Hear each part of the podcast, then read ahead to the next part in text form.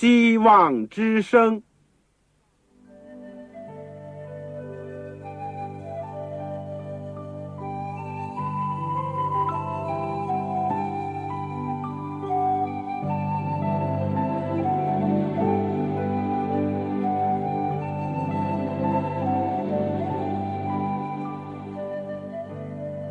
各位听众朋友，各位弟兄姐妹，欢迎您收听信徒培训这个节目。教会的兴旺，不单表现为人数众多，更要求教友的素质好。为了使教会真正达到人丁兴旺，又灵性健壮，希望之声特别为广大的信徒制作了信徒培训这个节目，满足主内同工同道的需要。信徒培训由黄牧师主讲，将有多种课程推出，欢迎弟兄姐妹们踊跃参加。下面我们就把节目时间交给黄牧师。各位亲爱的弟兄姐妹，各位组内的同工同道，你们好，我是旺草。我们今天再次的谢谢主，我们又可以借着空中的电波，一起学习主的话语，一起承受圣灵的感动。我们今天要讲的是教会增长这门课里面的第二讲，主的托付、时代的要求和圣徒的愿望。教会增长呢，是主的托付，也是时代的要求，也是圣徒的愿望。我们经文呢，是《使徒行传》第一章第八节，《马太福音》二十八章十八到二十节。《使徒行传》十六章第九到第十节，《使徒行传》十七章十六节。我们学习之前，让我们一起祷告。亲爱的父，我们谢谢你，赞美你。今天我们又有机会和许许多多认得的和不认得的弟兄姐妹一起接着空中的电波。能够学习主的话语，现在我们更加有这样的福分，可以一起来到主的私人宝座前。主，谢谢你，你创建了新约的教会，也谢谢你拣选我们这些卑微无用的人，使我们能够在你的家里面成为你的儿女，成为你圣殿的活石，成为你圈中的羊。成为你葡萄树里面的枝子，我们谢谢你，赞美你，求你不断的恩待我们，也恩待今天的教会，能够荣耀主的圣名，能够造福人群，能够帮助社会。天父啊，我们更加祈求主，借着地上的教会，快快把福音传开，对万民做见证，好让主的天国快快来到。谢谢你恩待各地方的教会，我恳求主特别帮助那些有困难的地区，不论他们的环境上有限制，或者他们生活上有困难，或者在属灵的粮食的供应上有缺乏的，主特别的恩待他们，保护他们，眷顾他们。天父啊，求你垂听我们的祷告，是奉靠主耶稣的圣名，阿门。这个今天呢，这个总部设在美国的一个基督福临安息日会的救济和发展的组织，叫 ADRA。有的时候呢，一从无线电电视或者是他们的这个派出的机构收到了有关严重的天灾人祸的消息，或者从那些地区国家直接发来的要求支援的这个电文以后呢，就迅速的。动用已有的资源，包括人力、物力、财力，也动员增加一些新的力量，而且派出支援的人员，运送这个救灾的物资呢，吩咐各个地区，比如说去到苏丹、索马利、卢旺达、波斯尼亚等等地区，以减轻受灾地区人民的痛苦。并让他们分享那些平安无事，以及比较富裕的国家地区所带来的帮助，或者是热心人士的关怀和爱心，在物质和人道的资源上是这样，在属灵的领域里面，包括发展教会以及增加这个得救的人数、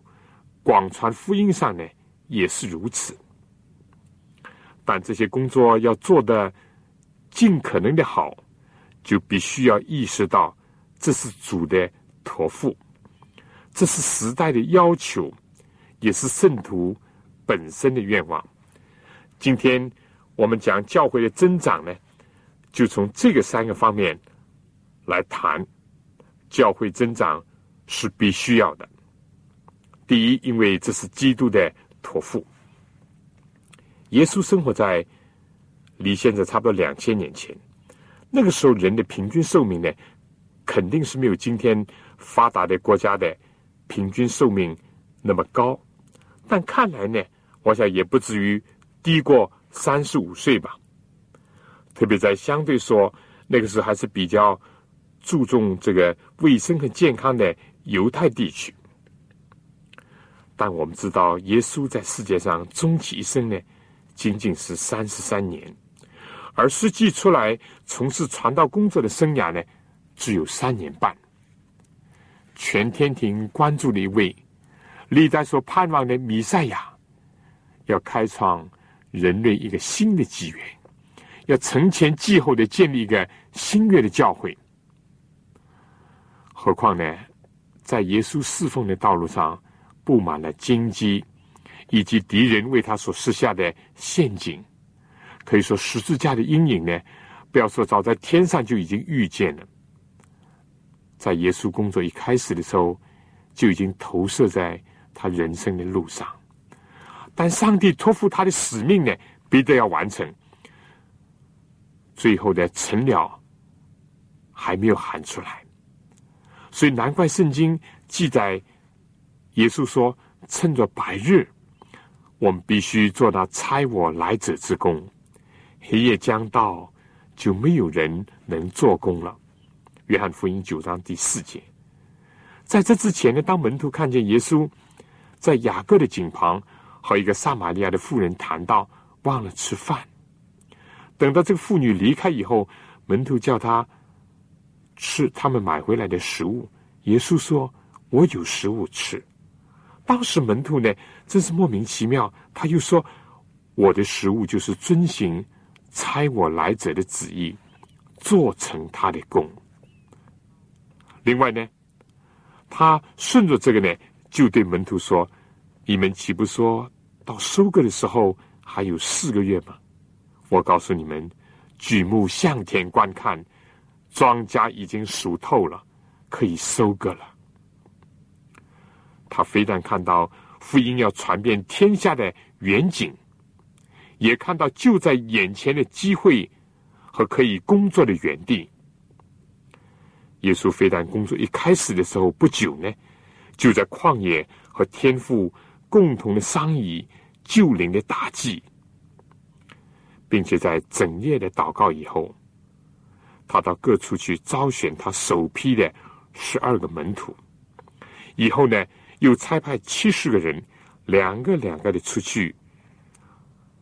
寻找犹大家的迷羊。在这以后呢。又告诉他们，他还有羊，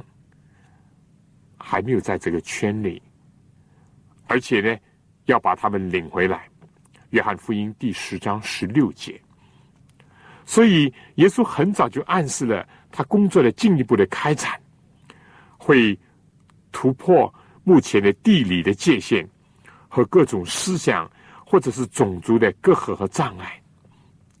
耶稣教导、培养。训练他的门徒，耶稣身教言教，黑夜白日废寝忘食，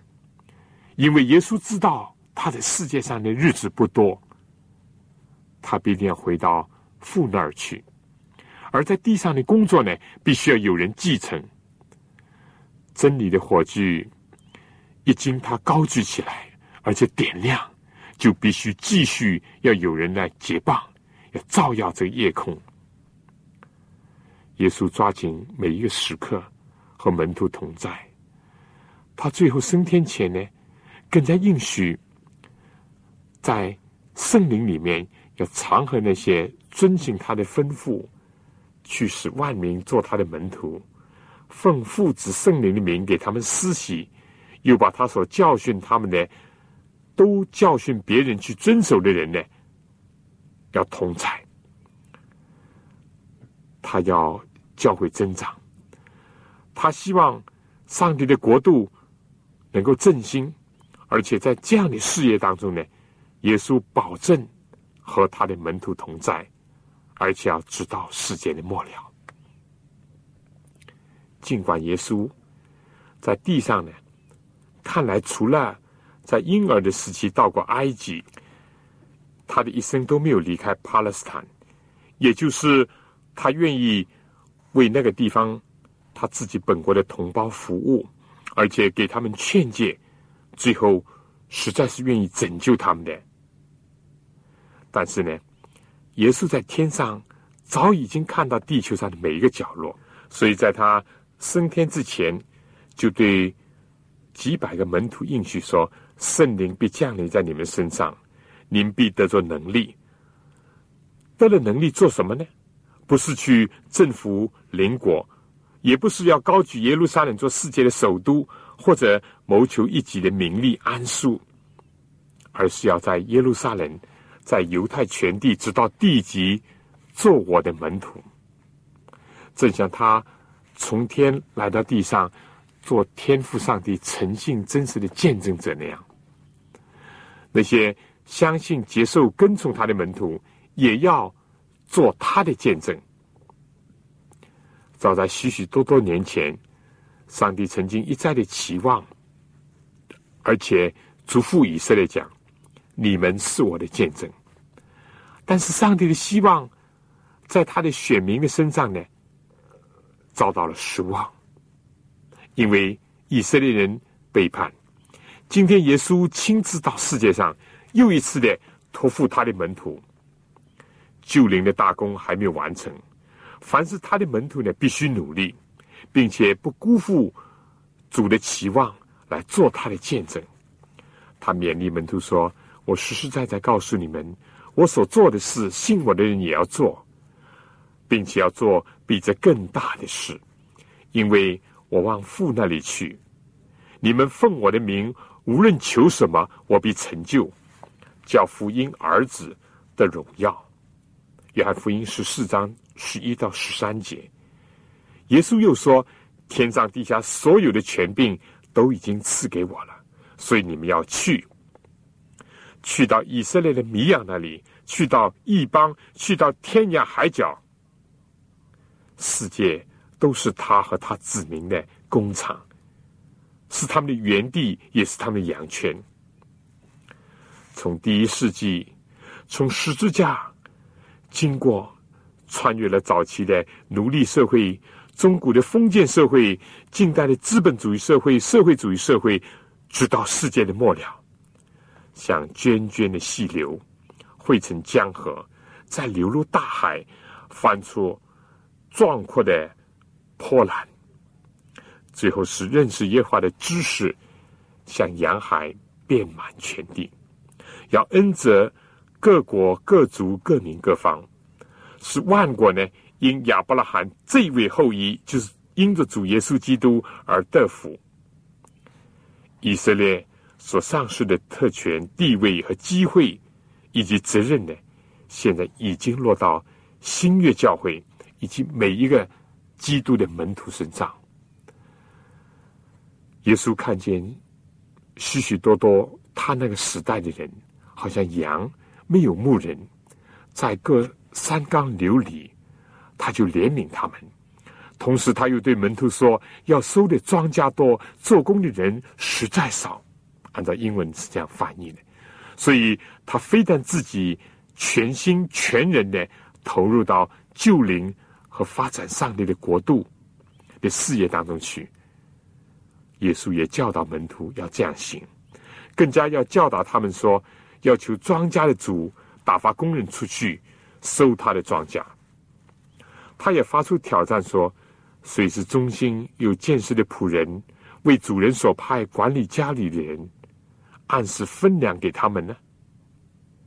他曾经呼召门徒说：“我要使你们的人如斗鱼一样。”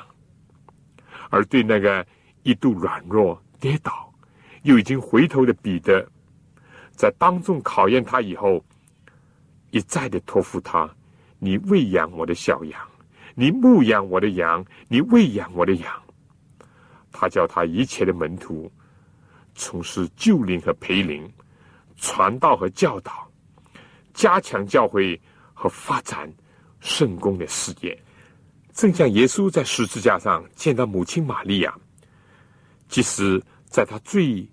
痛苦、最艰辛的时候，他仍然托付他所爱的门徒约翰来照料他的母亲。他复活以后升天之前，当他看到一个新兴的教会正在异教罗马以及顽固不化的犹太教的压抑和包围下。但是他更加看到了，就好像种子必须要破土而出，顶势而长，最终必成长为大树那样。他的教会，他的事工也一定会这样。同时呢，真理的事业一定会像黎明的光，越照越明，直到日无。从这个寓意上来讲呢，主在十字架上关心的是犯罪。而没有知道自己犯罪的人，就好像罗马兵丁，他所关心的是知罪而悔改的，就好像是在十字架一边的一个强盗，他也要爱他的门徒，照料他们属灵的一个母亲，就是教会。他不愿意他的教会成为一般只能够谋求自己私利的买卖的地方。更加不愿意教会成为一个腐朽的、只是行毁坏、偷窃、杀害人灵魂、身体的一个贼窝。他愿意教会成为不单单是以色列人基督徒，而且是发展增长成为万民祷告的殿。耶稣知道他在地上时日不多，他为主的殿的健康的成长呢，心里焦急，如同火烧。今天他在天上，为着他在地上的教会也是如此。大使命的声音正在响彻。我们说托付呢是一种信任的一种表现，何况我们说教会增长是主耶稣基督的托付。他在世界上已经用尽了一切，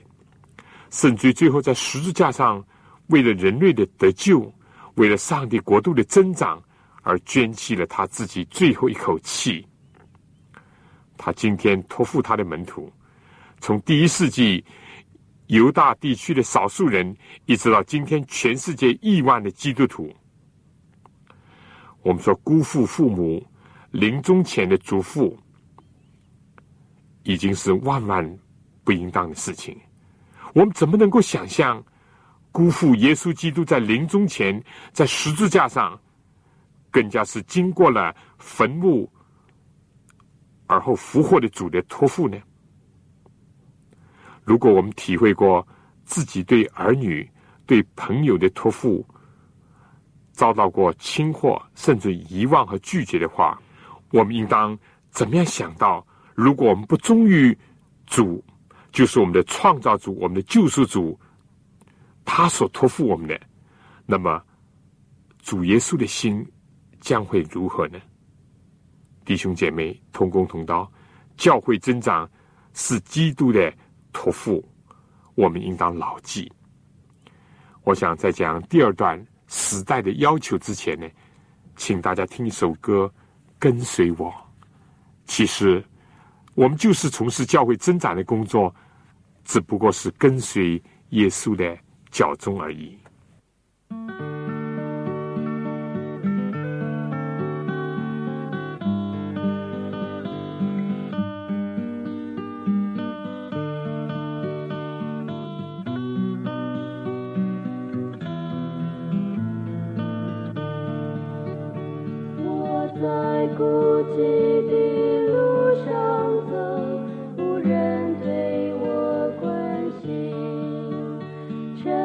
重的担子压肩头，使我失望难受。我常埋怨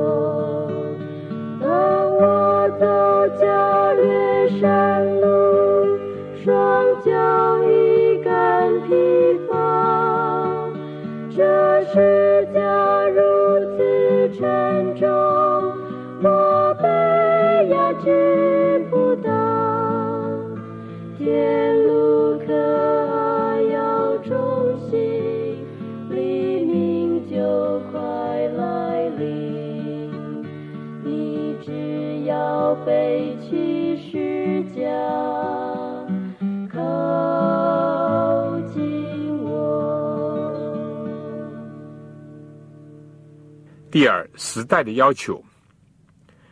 教会要增长发展呢，既是基督的托付，也是时代的要求。如果我们先从使徒时代看，当时新生的教会呢还很幼小，如果不增长和向外发展呢，势必就被强大的异教势力，连同了罗马的政权，以及在敌对的犹太教的作梗下呢，他的幼小的生命呢，一定会受到威胁。而最好的防守就是进攻。属灵的征战上呢，也是如此。在圣灵的引导下，使徒教会呢，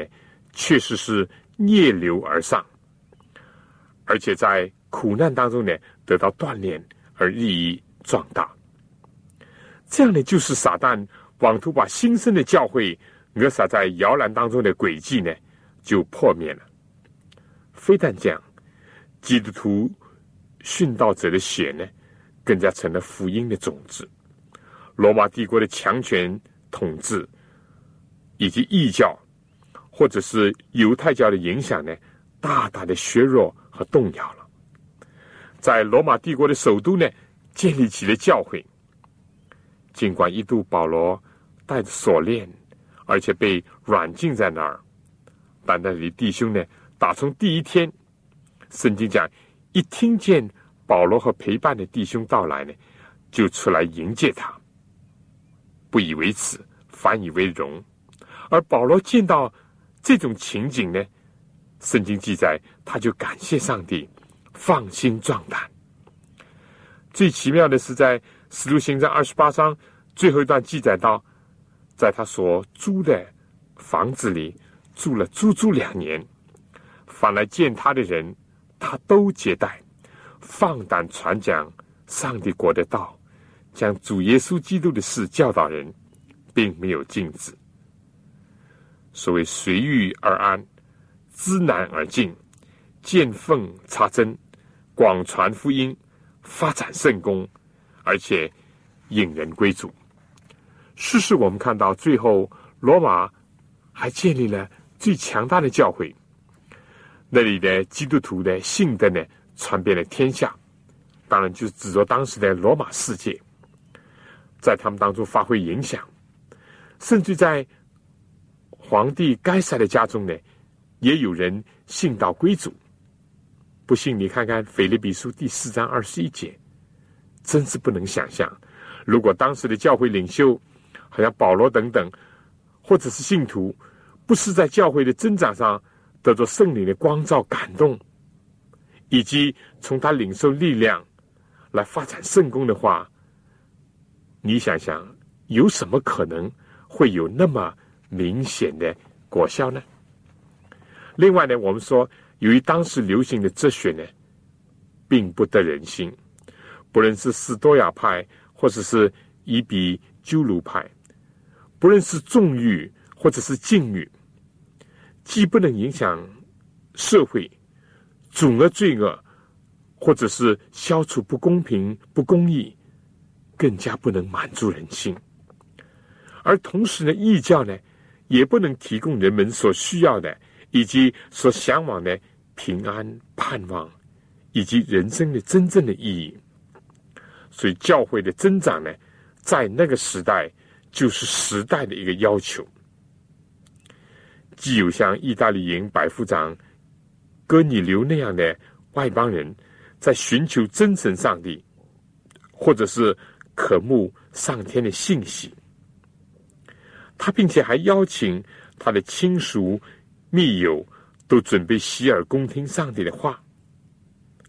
同时呢，圣灵正在启示和引导彼得呢，跨越这个教会史上重大的一步，而且由此呢，召开了第一次的教会大会，结果正式的把福音呢传给已经领受了基督教的影响。或者是过去曾经是异教徒的人，在使徒教会当中，又看见圣灵吹出腓力去接近那个远道而来到耶路撒冷守节，现在回去，但是并不明白圣经，也不明白他所见到的从事礼节的意义的那个埃提阿伯的太监。圣灵要借着腓力去帮助他。另外一个记载呢，说到当圣灵，就是耶稣的灵，正阻止保罗在亚细亚的地区讲道的时候呢，圣经讲在夜间有异象显于保罗，有一个马其顿人站着求他说：“请你过到马其顿来帮助我们。”使徒行传十六章第六到第十节。保罗响应了这呼请，顺着圣灵的感动和带领，像彼得那样，跨越了教会发展史上另一个重要的一步。福音从此呢，由亚洲传到了欧洲。这是时代的要求，是人心的向往，必须要予以满足。近代教会增长作为一个运动和科学呢？早在六十年代呢，就有人开始关怀和提倡了。那个时候，在西方的背景下呢，正好是所谓“上帝死了”的运动出笼的时候。社会上由于这个这个朝鲜战争，由于越战的困扰和冲击，人们反战、厌战的情绪强烈。由于社会种族的矛盾。国际征战问题的紧张，结果又产生了所谓性解放、嬉皮士之类的缓解剂。结果呢，侵蚀败坏了家庭婚姻的关系，从而又导致了许许多多的儿童的教育的问题、吸毒的问题、暴力的现象不断的上升，以至于东方的神秘宗教就抬头，教会在强大的人文主义、世俗思潮以及各种异教的攻击下呢，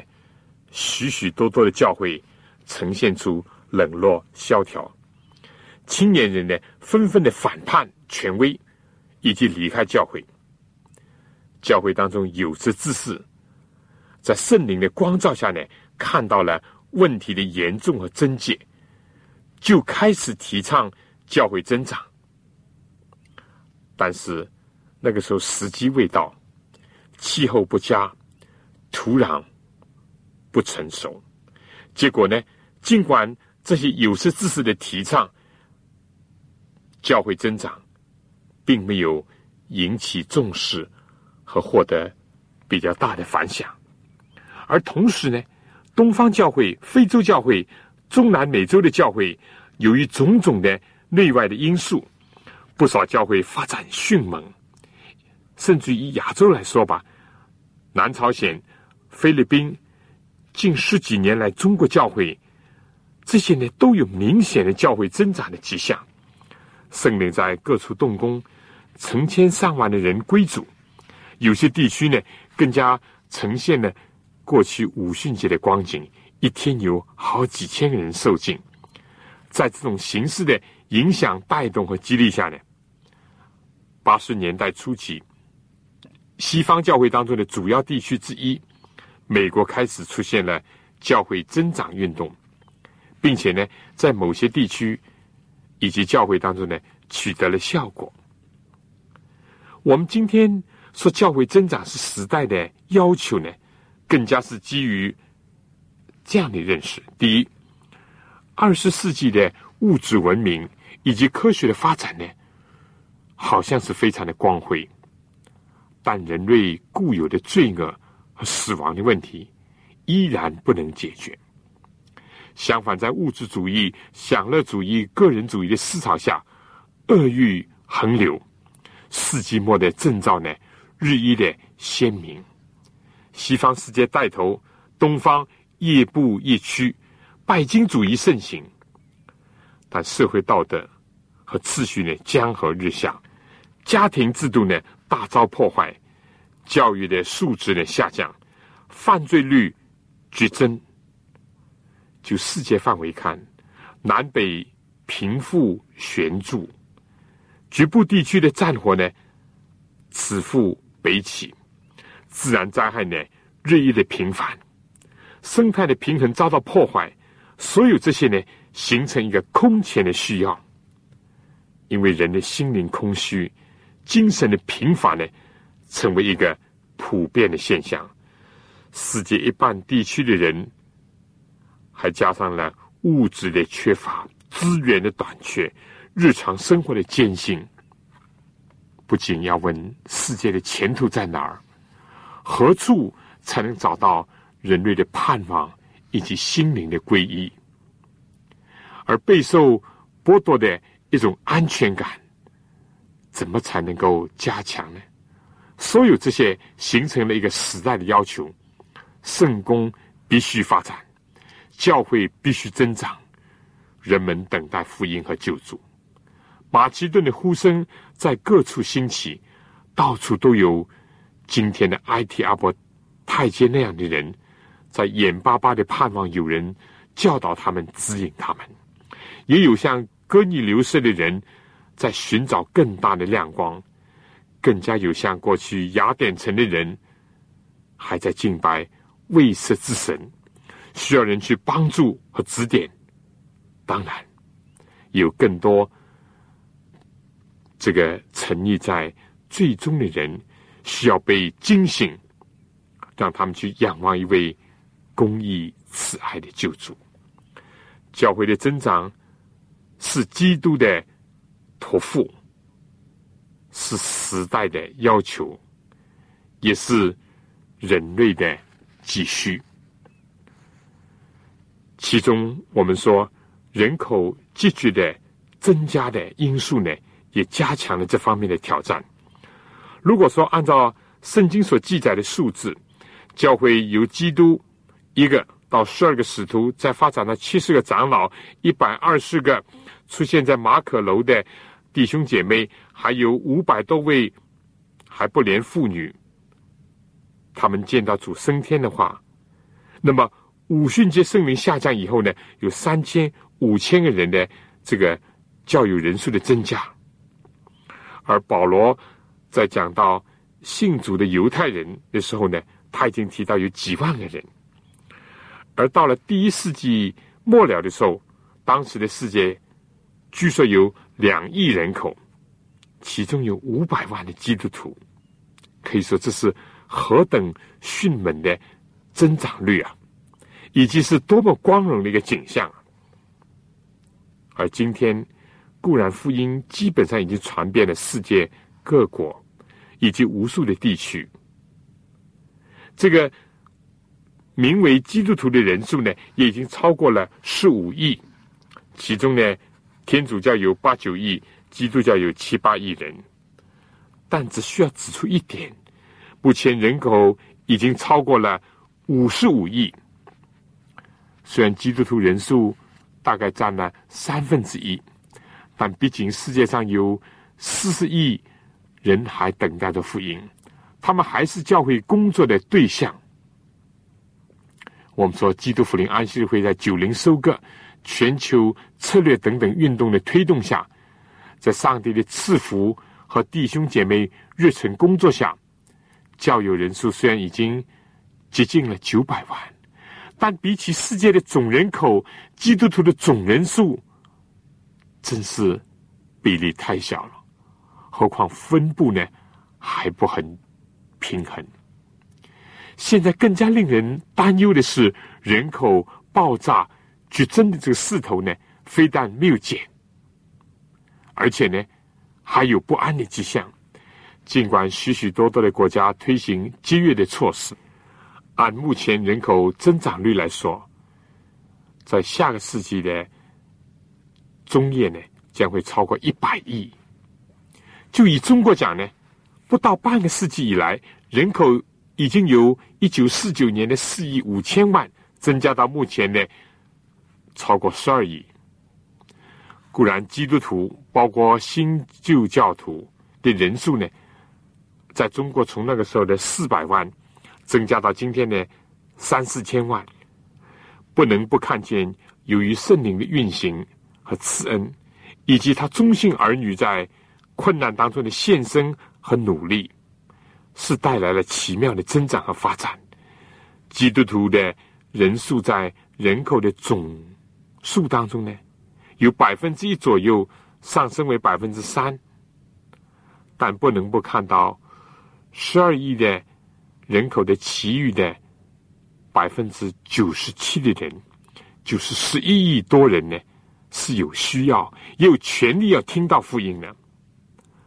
这个也是教会有义务和责任。向他们发出基督的招请的，所以教会的增长，我们再说是时代的需要。按照基督福音安息日会对圣经的理解和对预言的研究，现在是耶稣再来的前夕，一切的预兆都指明了这一点。从一八四四年天上已经开始残审判的工作，人得救与否的重大的问题呢，正是。要永远决定的时候，现在的恩典的门还没有关闭，现在还是拯救的日子，还是门悦纳的时辰。上帝仍然吩咐天使呢，执掌四方的风，而且盖印的工作呢要完成。许许多多在巴比伦大城的上帝的百姓要被呼召出来。一个三重的信息，就是上帝的启示录十四章。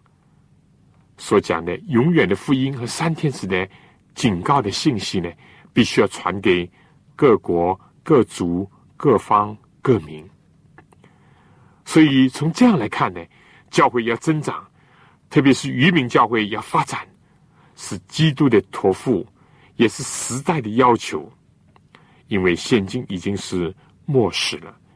一切更加重大的天上地下的事情将会集中的。发生，教会增长是时代的需要，更加从灵界当中看到，魔鬼知道自己的时候不多，就气愤愤的下到世界当中，下到人群当中。上天的使者提醒人，地狱还有祸了。当这个灵界的帷幕被揭开的时候，天上又有声音传来说：“当撒旦加紧工作，怒气倍增的时候，基督的教会和门徒岂能袖手旁观、闲懒怠惰，而不心里火热、殷勤的服侍主，并且发展教会，大力的去宣传福音和抢救生灵吗？教会今天必须要发展和增长，因为今天的教会软弱。正像启示录第三章十四到二十二节给老底家教会的信息所提示的那样，今天的教会除了少数例外，普遍的呈现了不冷不热的光景。但在许多的假象面前呢，自己又以为是富足，已经发了财，一样都不缺，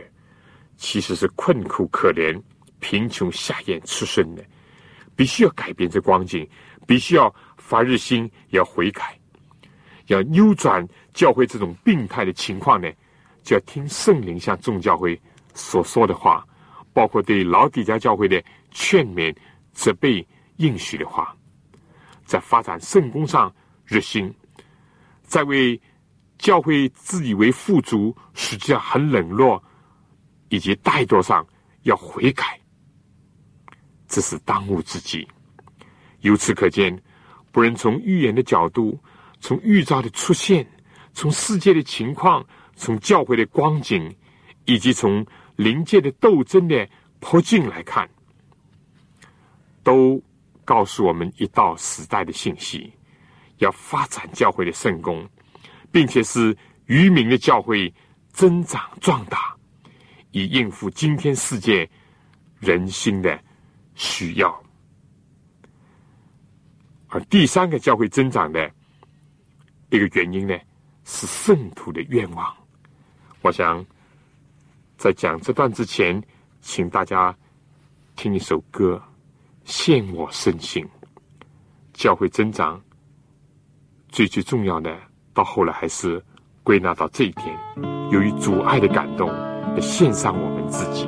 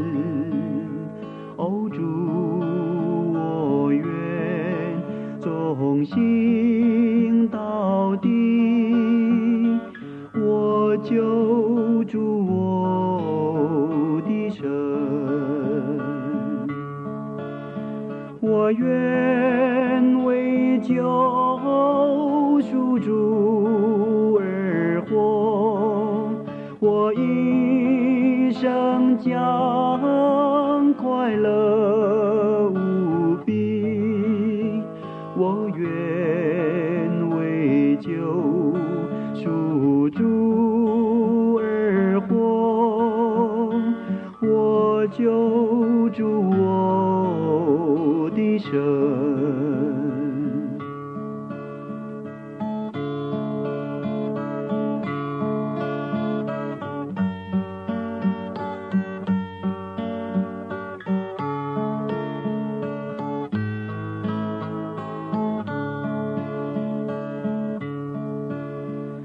献生命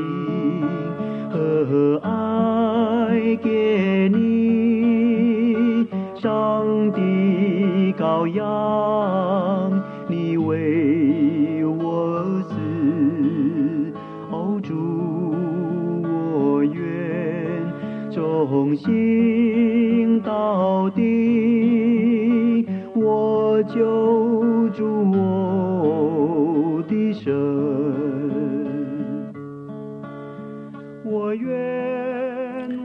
第三，圣徒的愿望，教会要增长，圣公要发展，既是基督的托付，时代的要求，也是圣徒的愿望。我们想，就算是开一个铺子嘛，怎么希望没有顾客呢？做儿女的如何愿意看到家中冷冷清清呢？何况圣徒是天国的商人，做神家中的子民呢？怎么能够不希望教会增长、圣功发展呢？主所教导门徒的祷告也启示了这一点。当我们称上帝为我们天上的父，一旦我们意识到自己过去是浪子，是悖逆之子，是可怒之子，曾经怎么样浪费光阴、耗费资财、败坏天父的名声，但如今蒙到基督的救赎，成为上帝的儿女，成为可喜悦之子、顺命之子，自然的就会生出一种。愿人都尊你的名为圣，愿你的国降临，愿你的旨意行在地上，如同行在天上那样。今天上帝的国还不能降临，上帝的旨意还不能得到在地上通行，其中有一个原因，是虽然我们已经是调转了脚步，归回了天家，也敬尊主的名字，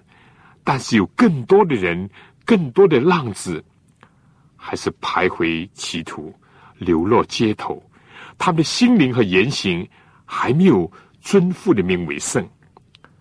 所以使教会增长、圣功发展呢，是真实圣徒和上帝儿女的一个自然的愿望。人对我说：“我们往耶和华的殿去，我们就欢喜。”这圣经所讲的，一个罪人悔改。在天上的天使尚且为他们快乐，何况我们岂能不为我们的人类、我们的同胞一起做过撒旦和罪恶囚奴的人，今天能够得救、得到释放，能够回到富家而快乐吗？我们岂可以做该隐那种人，并且学他那样讲：“我岂是看着我弟兄的吗？”或者我们？怎么能够跟随约拿，让困难、让民族的隔阂，或者以自以为意、一些狭隘的精神，以致阻止我们去把福音和警告传给其他需要天上平安和劝诫的人呢？大卫过去想到自己住在香柏木所造的王宫当中，而上帝的约柜反而在流动的会幕的幔子里，他就兴起了一个。为上帝造圣殿的宏愿，一度也得到了先知拉丹的支持。哪怕最后没有得到上帝的允准，他的心愿岂不是很自然、很正常，而且非常可贵吗？而且，即使他有生之年没有经过他的手造圣殿，他仍然尽了他一切所能，为建造圣殿而领受上帝。所指画的蓝图，并且积蓄了大量的金银建筑的器材。我想这是圣徒的健康的愿望和心智，希望看到教会增长，看到圣公发展。相反的，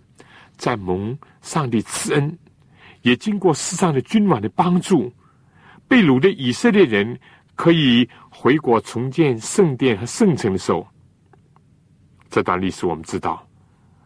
但是许多人已经忘记了祖国和荒凉的圣殿以及受难的同胞，他们只顾自己既得的利益，宁愿流落他乡，或者把余生献给自己的小家园。有些人即使是回去了，但是只顾自己。并不顾及圣殿圣城的荒凉，所以上帝就借着先知哈该责问他们说：“这个殿仍旧荒凉，你们自己还住天花板的房屋吗？”当叫他们参与建造工作的时候呢，他们说：“建造耶和华殿的时候还没有来到，但是建造自己小王国的时候呢，随时都得变。”这不是真以色列人的愿意。这是亡国奴，这是小市民的心态。反过来，尼西米，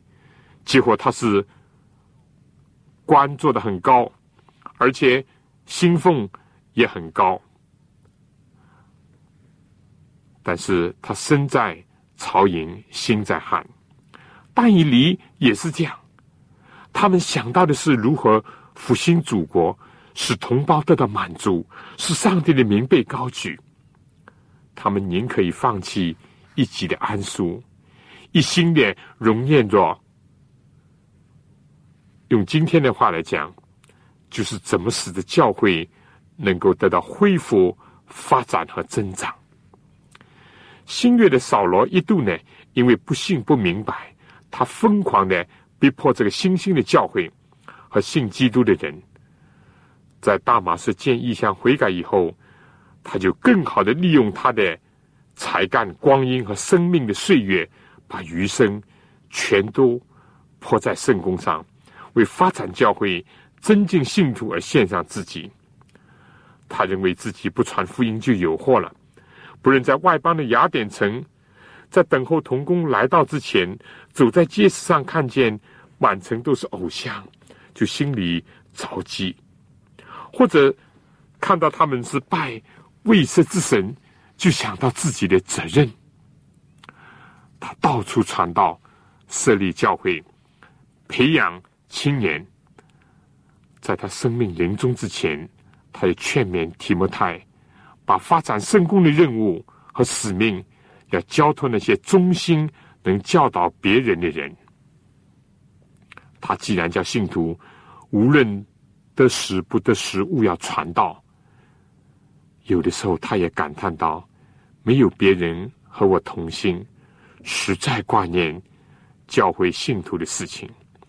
因为别人都求自己的事，并不求耶稣基督的事。但是呢？”就是这样一位保罗，仍然为着提莫太能够兴旺福音和他同劳而感到欣慰，而他自己几乎是在审判官面前，他还是要扩展上帝的国度，尽力的引人归主。他对那个熟悉犹太人规矩和宗教的亚基波王说：“无论多劝少劝，我向上帝所求的，不但是你一个人。”就是今天，一切听我的都要像我一样，从不信基督到信，从抵挡到为主献身。这位保罗也说，无论如何，总要救一些人。另外，他讲，凡我所行的，都是为福音的缘故，为要与人同得这福音的好处。格林多前书。第九章二十三节，我们如果是上帝的儿女，得享他的赐福，也领受了福音的好处，岂不是很自然的，应当要与人分享，并且扩大上帝的家园吗？在使徒行传二十章，保罗在这个以弗所在长老面前说：“现在我往耶路撒冷去，心甚迫切。”不知在那里要遇见什么事，但知道圣灵在各城里向我指证说，有困守和患难等待我。那又怎么样呢？保罗继续说：“我却不以性命为念，也不看为宝贵，只要行完我的路程，成就我从主耶稣所领受的指示，证明上帝恩惠的福音。”使徒行传二十章二十二、二十三。是的。凡像保罗那样悔改重生、被基督的爱所激励的人，都会学保罗那样，不论在众人面前，在个人家里，甚至在审判台前，都教导人；也不论是对本国人、外国人，都证明应当向上帝悔改，信靠我主耶稣基督，振兴上帝的国度，发展圣功，在质和量上。都使教会增长起来，这是圣徒，是上帝儿女强烈的愿望。耶稣来到世界上成为人子的时候，也是这样。他从小就是以天父的事为念，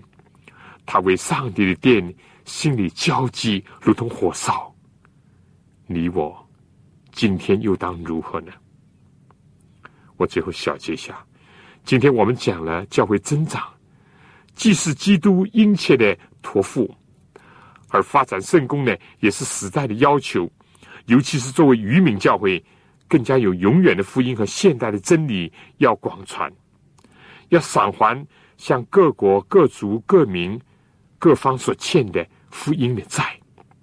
同时呢，他也实在是每一个神的儿女